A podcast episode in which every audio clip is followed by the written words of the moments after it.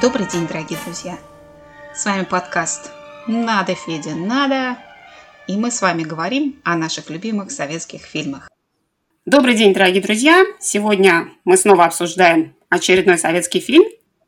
С вами Елена, автор блога «Клуб советские фильмы» на Яндекс.Дзене. И Георгий Юзерник, автор блога «Блог Монолог» на Яндекс.Дзене. Сегодня у нас э, в программе Фильм довольно провокационный, для своего времени, наверное, даже революционный, который по-настоящему взбаламутил общественность. И это фильм «Маленькая Вера», который считается основоположником, так сказать, эротических сцен в нашем кино. И вышел он в 1988 году. Началась его история за несколько лет до того. Сценарий написала начинающая сценаристка Мария Хмелик. Ее супруг, будущий режиссер Василий Пичул, свозил ее к себе на родину, в украинский город Жданов, который сейчас называется Мариуполем. Мария посмотрела на местную жизнь и свои впечатления изложила в сценарии.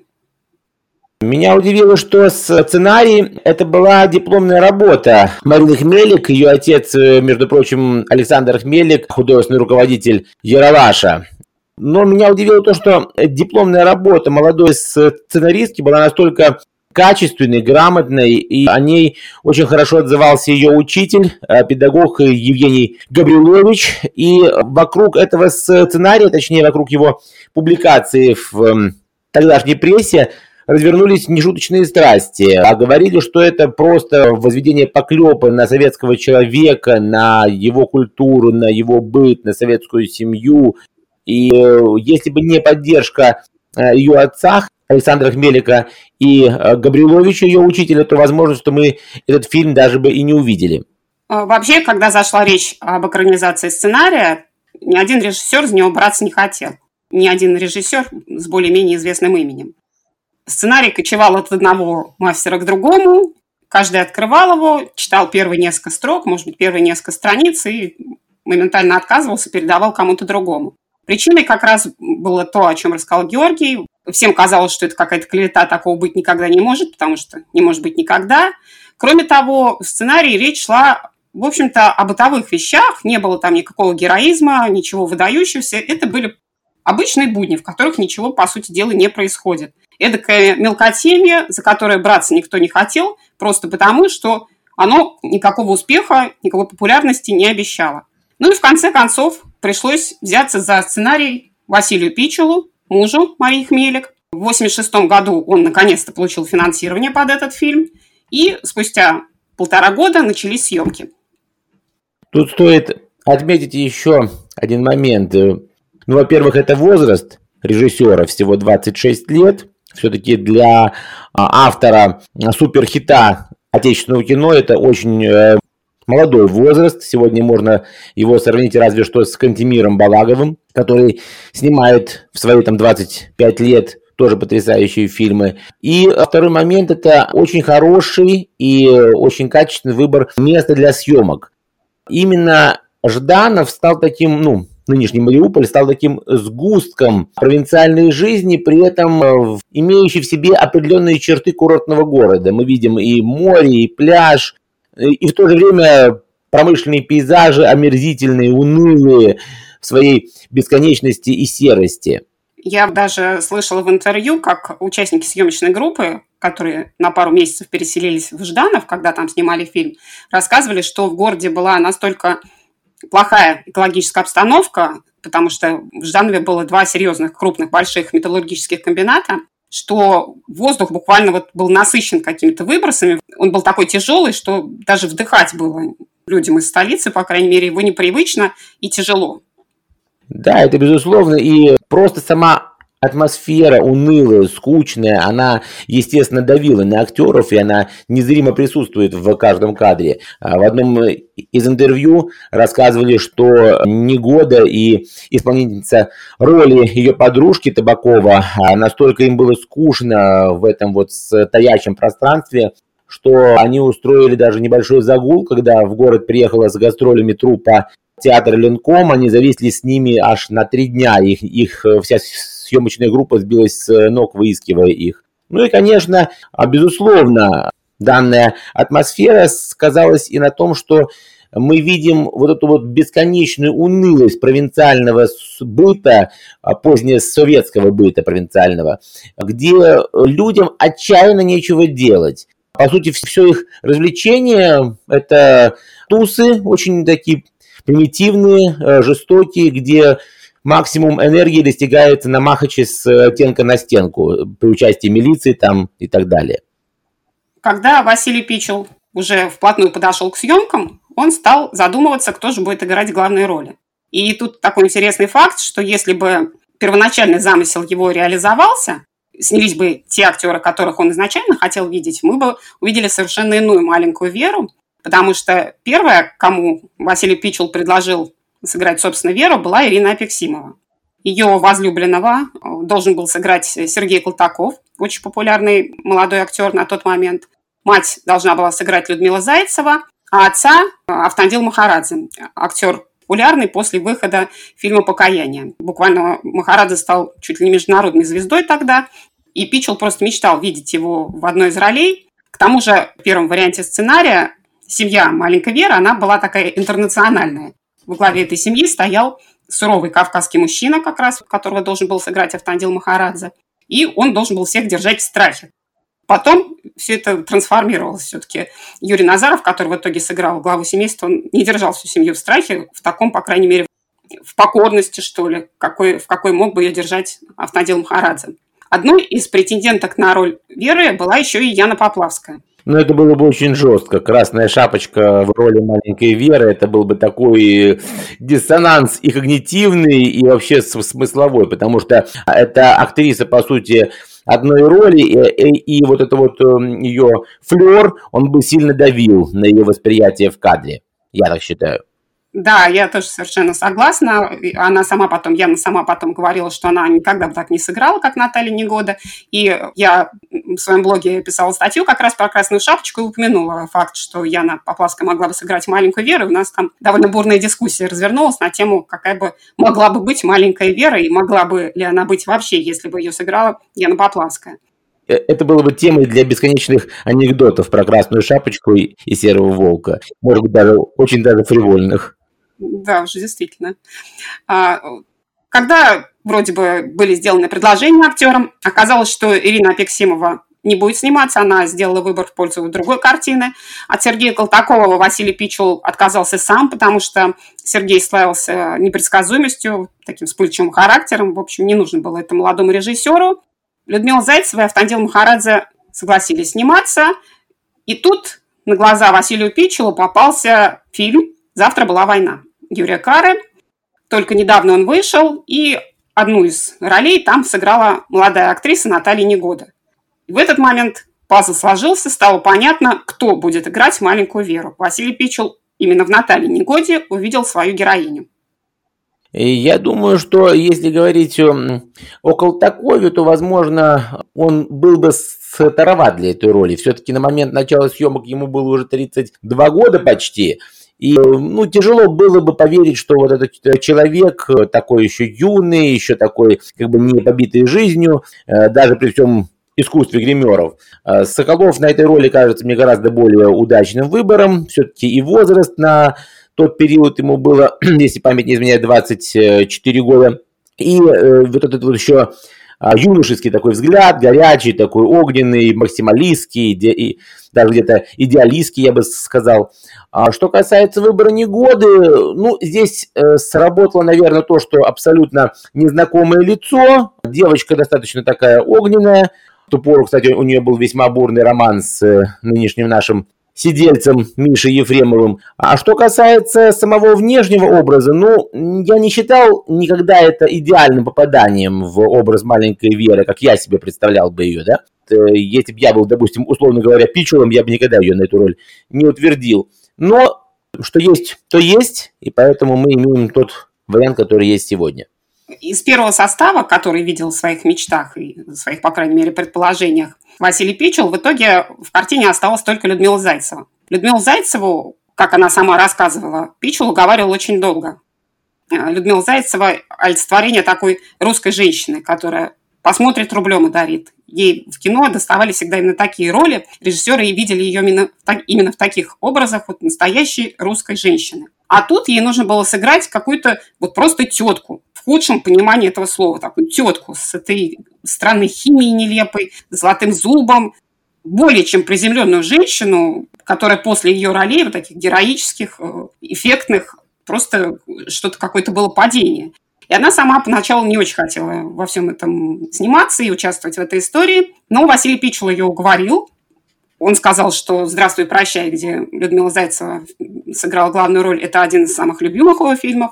И потом был очень ей благодарен за то, что она согласилась стать, не постеснялась, не побоялась стать именно вот такой теткой. Хотя впоследствии она потом рассказывала, что многие ей говорили, ну как же ты решилась, вот ты такая красавица русская, решилась вот на такую чудовищную роль, на такой чудовищный вид. Но Василий Пичел, в свою очередь, рассказывал в интервью, что он был благодарен Людмиле Зайцевой за то, что она согласилась стать вот и в неприглядном виде предстать. Она, он даже упоминал такую сцену, что в эпизоде, когда семья поехала на пикник на КАМАЗе Юрия Назарова, на КАМАЗе главы семьи, начался дождь. И там Людмила Зайцева в таких позах стоит. Ну, не всякая актриса согласится там стать так, так, выглядеть так некрасиво перед камерой. Для Людмилы Зайцевой такой проблемы не было. И потом она тоже рассказывала, что ей не стыдно за эту роль, что она рада, что она согласилась сниматься в этом фильме. Мне еще понравилось, как один из критиков заметил очень хорошо о, о ее героине, что она из тех женщин, которые инстинктивно защищают свой уже давно потухший очаг. Вот это очень красивая фраза, и она очень точно выражает то, что происходит в кадре с ее участием. А, она пытается убедить себя, наверное, прежде всего, и всех окружающих, что у них нормальная, хорошая средняя семья – Вон сын в люди выбился, он там уже врач где-то там э, в Сотольном Граде. Все у нас более-менее хорошо, нормально. Хотя мы все понимаем прекрасно, что очаг уже давно разрушен, и угли в нем уже не имеют никакого жара.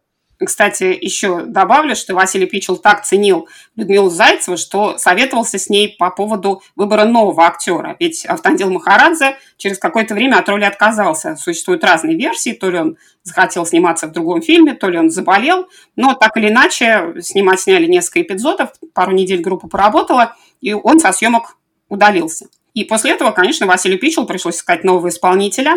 Одним из претендентов был Станислав Любшин, но Людмила Зайцева сказала режиссеру, что, скорее всего, Станислав Левшин не подойдет, он немножко начнет комиковать э, в этом образе. Были другие претенденты. Василий Пичел предлагал Людмиле Зайцевой рассмотреть или, наверное, даже утвердить, может быть, своего будущего партнера. И, э, в конце концов, возникла кандидатура Юрия Назарова. Юрий Назаров оказался Людмиле Зайцевой неприятен и несимпатичен. Все дело в том, что он славился да и, по-моему, он и по сей день славится, несмотря на возраст, э, любвеобильностью. И как-то сложно у него складывались отношения с женщинами. И так получалось, что многие женщин, которых Юрий Назаров как-то обидел или задел, были знакомы с Людмилой Зайцевой. И она вынуждена была выслушивать жалобы, плачи, стоны от этих обиженных Юрием Назаровым дам. И поэтому, конечно, у нее сложилось по отношению к актеру негативное отношение. Василий Пичул опять был вынужден применить свой талант переговорщика, говорил Людмилу Зайцеву. Ну и вот таким образом сложился такой ансамбль. Э, что интересно еще, в процессе съемок этого фильма, а, когда снимали знаменитую сцену драки на местной такой провинциальной дискотеке, режиссер и его помощники нанимали э, парней из местной молодежи, суля им по 3 рубля за съемку в массовке. Но в итоге те так э, раздухарились и, и так вошли в роль, тем более там, оказывается, было а, две противоборствующие группировки районных а, в этом городе, что они сыграли очень э, достоверно и реалистично, и войдя в раж уже не могли остановиться. И а, когда милиция начала их разгонять, они просто бросились в рассыпную, и большая часть, по-моему, даже так и не получила своих гонораров. А я вот тут добавлю, что в интервью Николай Сысоев, каскадер, который был причастен к постановке этой сцены, он рассказывал, что милиционеров тоже набрали настоящих. То есть э, милиционеры, которых мы видим в кадре, это сотрудники милиции города Жданов. Короче, оттянулись от души все стороны. Что касается кастинга, то, э, в принципе, а, актеры на роль родителей Веры, как мне кажется, это просто мега попадание в десятку. Я не знаю, как бы выглядел э, Махарадзе в этой роли, но мне кажется, что очень правильно и, очень здорово получилось, что глава семьи это такой типичный русский мужик. Вот обычный средний а, пролетариат гегемон, и Любшин, мне кажется, здесь бы просто не смог бы вытянуть эту роль просто в силу того, что его, его лицо слишком интеллигентно для этой роли, на мой взгляд. А у Назарова получился абсолютно такой жизненный образ э, такого поддающего шоферюги, э, главы средней семьи, вот ему веришь безоговорочно с первого его появления в кадре, равно как и его экранной супруги Зайцевой. У меня такое ощущение, что смотришь на этих людей и кажется, вот, по-моему, они в соседнем подъезде живут, или вот где-то я их тут видел на днях в магазине. Вот-вот-вот-вот-вот. Такие герои, они в жизни каждого из нас, наверное, были.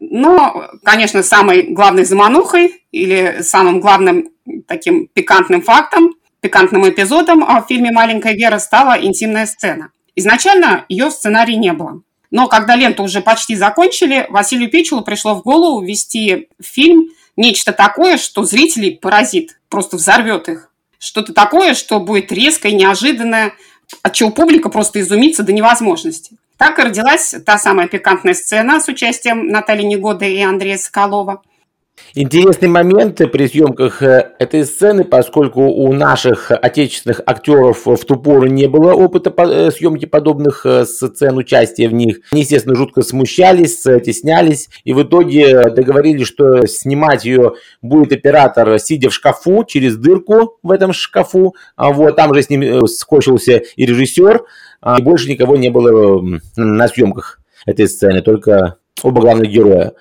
А на самом деле, для меня лично до сих пор непонятна смысловая нагрузка этой сцены. В принципе, все это можно было, если, если говорить о тексте, его можно было передать и просто при положении лежа в кровати обоих героев, что обычно и делалось в наших фильмах.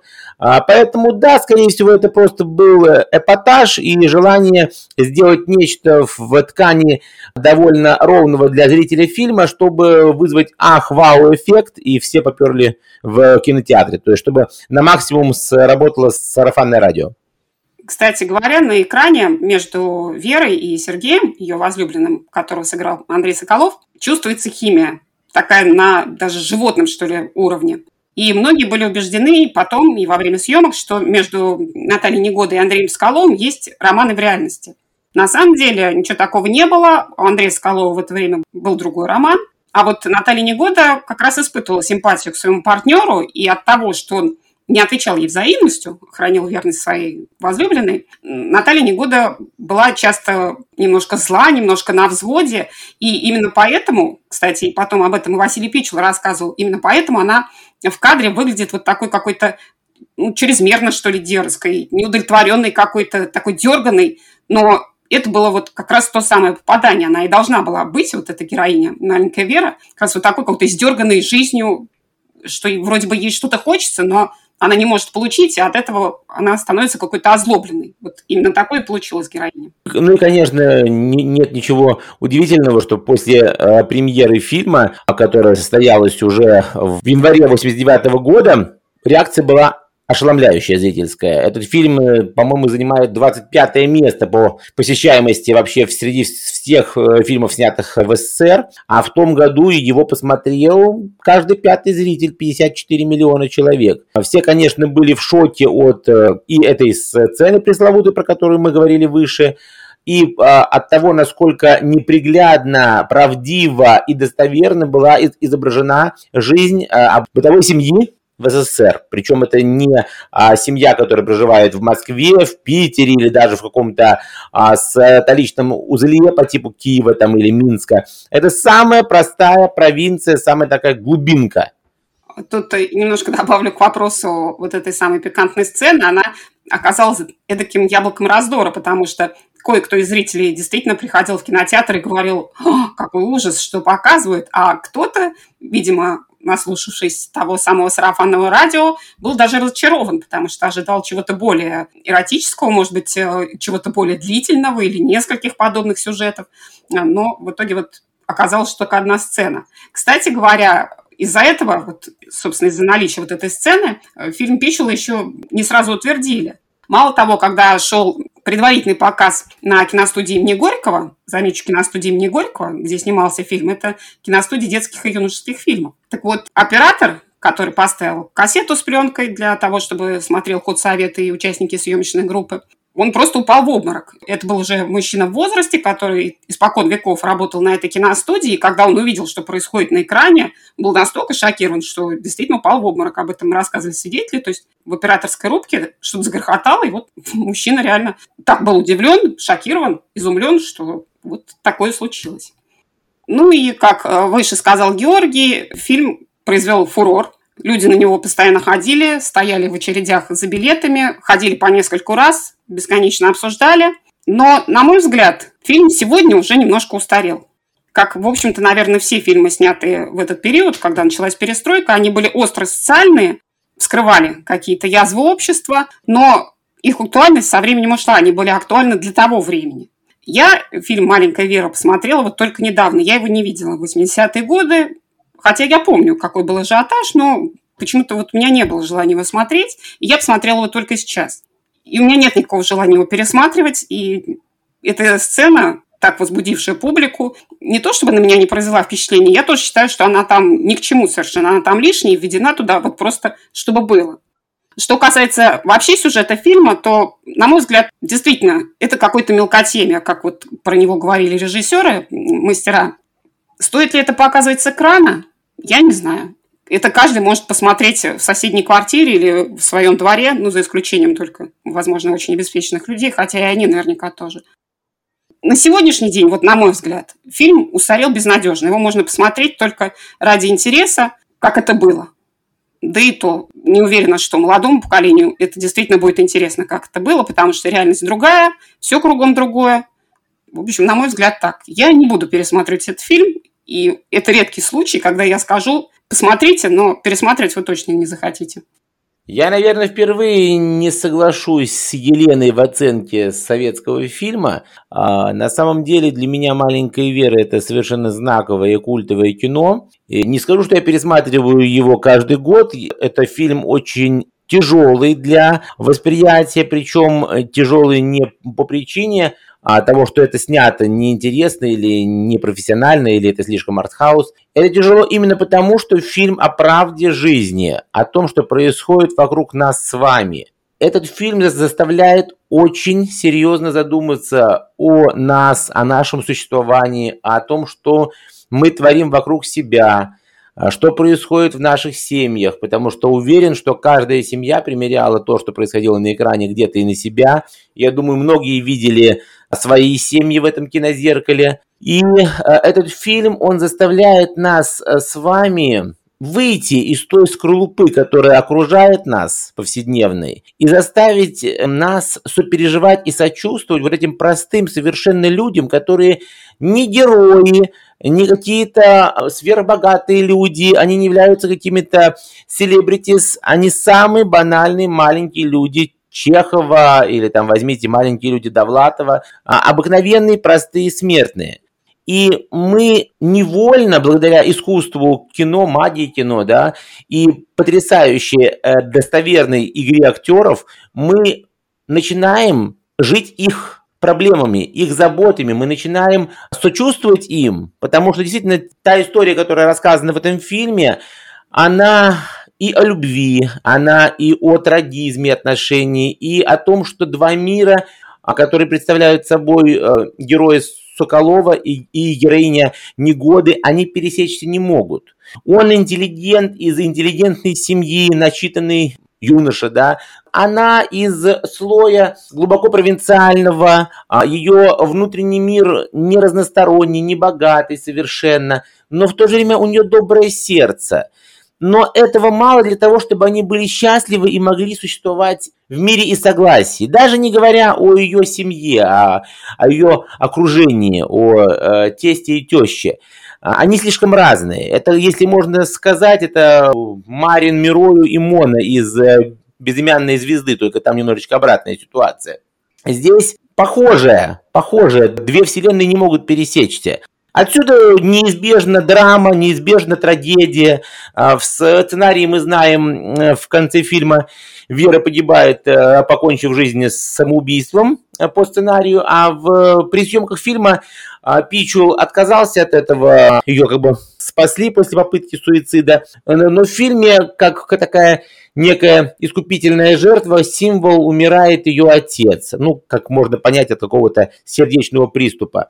И вот этот фильм, он открыл на киноэкране вот этот глубинный мир маленького советского человека. Беспощадно, правдиво, честно.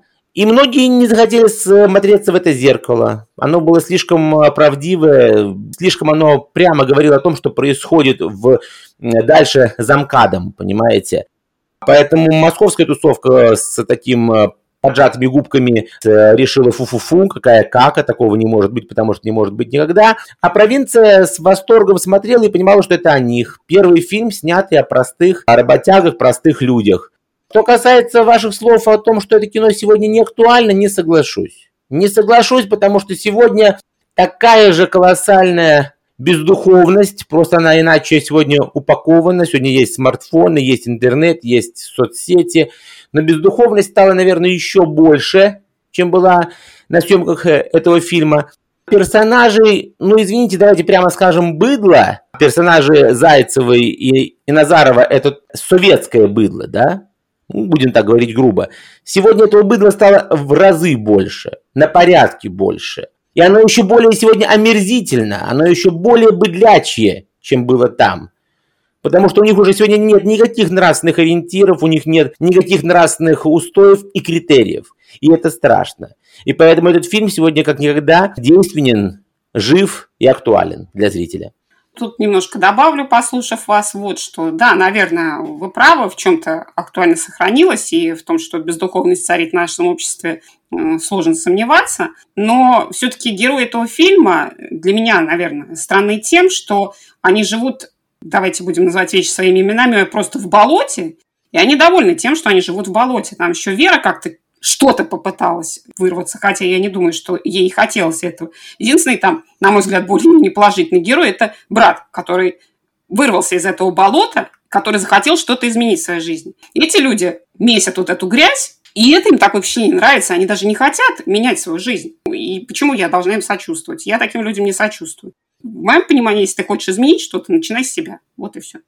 Я скажу вам, не знаю, шокирующую правду или нет, 90% э, простых обывателей вполне устраивает то болото, в котором они существуют, и у них нет тяги и стремления что-то менять в своей жизни. А мир двигают вперед оставшиеся 10%. Я хочу думать, что я принадлежу к 10%, поэтому вот этих 90 мне не понять. Ну что ж, друзья, такая сегодня у нас бурная вышла дискуссия, потому что и фильм спорный и сложный. Я повторюсь, если вы хотите смотреть «Маленькую Веру», смотрите. Но это тот самый редкий случай, когда я про советское кино говорю, что не самое это качественное кино. И добавим а, обязательную фразу, чтобы Роскомнадзор был доволен. Дети до 18 не допускаются. С вами были Елена, автор блога «Клуб советские фильмы» на Яндекс.Дзене и Георгий Юзерник, автор блога «Блог Монолог» на Яндекс Дзене. До новых встреч, друзья, смотрите наше кино. Смотрите советское кино, присоединяйтесь к нам, пишите комментарии. Давайте говорить о наших фильмах. До новых встреч.